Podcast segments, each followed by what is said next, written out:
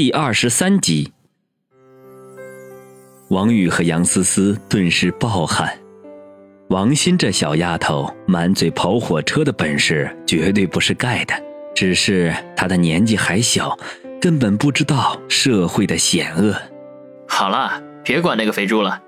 思思，我们先去取车，然后去市场买些菜，晚上让我老妈做几道可口的饭菜，也算是我答谢你这些天的照顾了。王宇趁机说道。杨思思一脸忧愁的嗯了一声，三人离开医院，直奔修车行。在春城，从旮旯胡同的街边小店到装饰豪华、高档大气的四 S 店，修车行没有一百也有八十家。但是以王宇的收入水平，车子坏了，多数的时候都是去街边小店的。经济实惠不说，技术也不比 4S 店差到哪里去。当然，就他那辆廉价车，也没有去高档店的必要。不过这一次是个例外，杨思思带他去的是陈六的修车行，虽然没有到达 4S 店的级别，可是，在春城也算是小有名气。据说这家店的老板陈六，黑白两道都吃得开。平日里，大家都尊称他一声“六哥”。三人刚刚出现在陈六修车行的门前，一个四十出头、皮肤黝黑、身材矮小却很结实的剃着小平头的男人就迎了出来：“六哥，我是来取车的，都修好了吗？”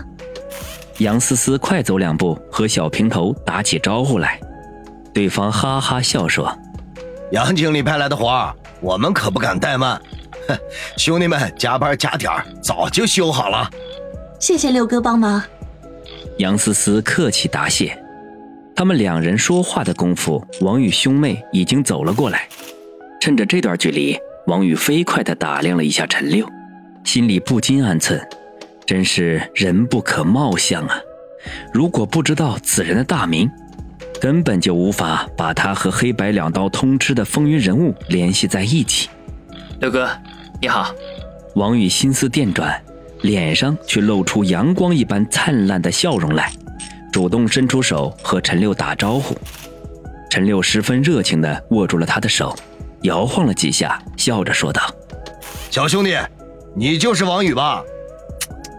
王宇眉头一挑，诧异地说道：“六哥怎么知道我的名字？”陈六看了一眼王宇身边的杨思思，说道：“杨经理跟我说过你的事情。”王宇哦了一声，露出了然神色来，心里暗想：看样子杨思思和这个陈六的关系非同一般。六哥，带我们去看看车吧。杨思思见王宇脸上露出沉吟之色来，便忙催促道，同时还给陈六打了个眼色。后者呵呵一笑，道：“对对对，先看车。”陈六修车行的规模并不算大。有十四五个工人，都在埋头干活。对于王宇三人的到来，并未多看一眼。每天进进出出的客人多了去了，他们早就司空见惯。王宇那辆捷达就停在角落里，此刻已经焕然一新，几乎和新的没什么两样。陈六比划着说：“杨经理，车送来的时候差不多跟报废没什么两样，我们已经彻底的大修了一次。”有些部件还是特地邮寄回来的，看看怎么样？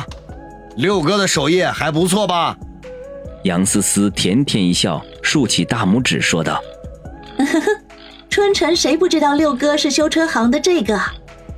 王宇，试试车吧。”王宇点点头，快步走到车前，开门上车，钥匙就挂在钥匙孔上，直接打火，发动机轰然启动。光从声音上听，就比之前的状态强上百倍。看来陈六不但把砸坏的地方给修好了，以前的一些宿疾也顺便给处理了。王宇将车子开到修车行外，打算在附近兜转一圈，看看性能。王鑫却小跑着过来，钻进车里，笑嘻嘻地说道：“咦，老哥，我要兜兜风。”王宇愣了一下，不知道王鑫又要出什么幺蛾子。王鑫朝窗外努努嘴儿，说道：“笨蛋老哥，没看见准嫂子和那个黑矮子有话要说吗？”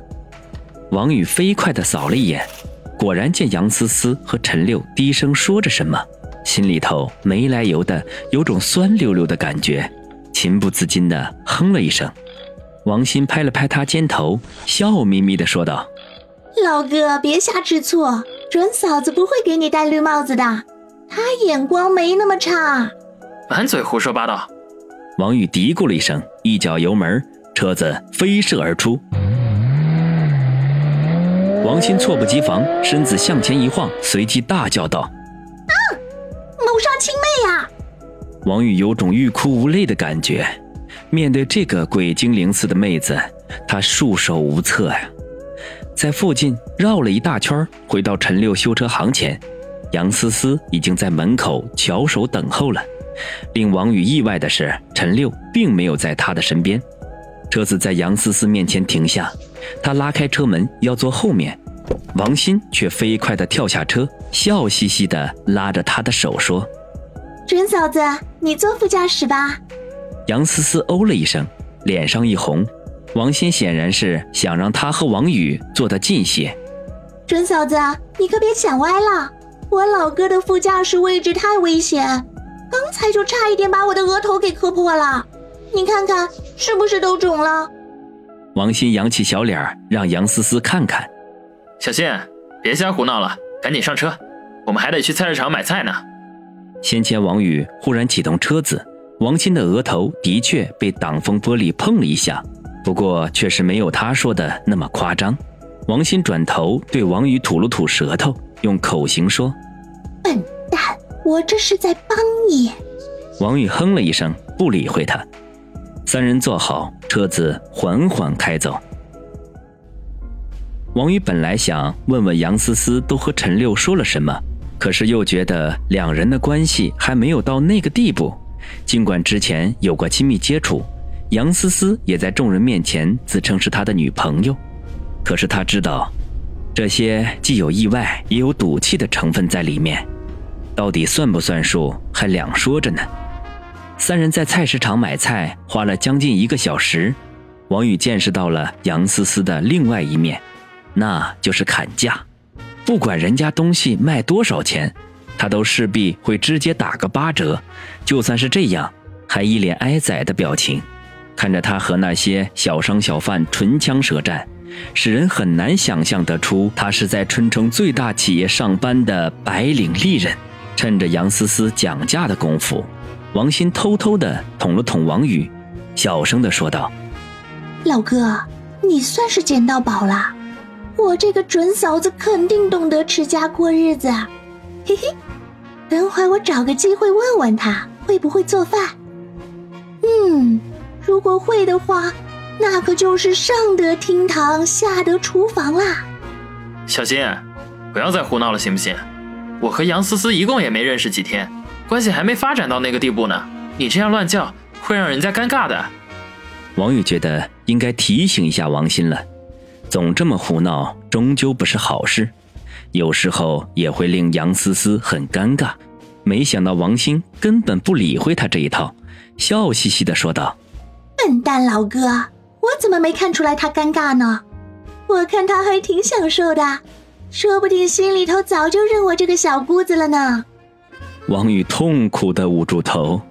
暗暗发誓，以后只要和杨思思相处的时候，绝对要把她这个活宝妹妹打发得远远的，否则真不知道她会闹出什么笑话来。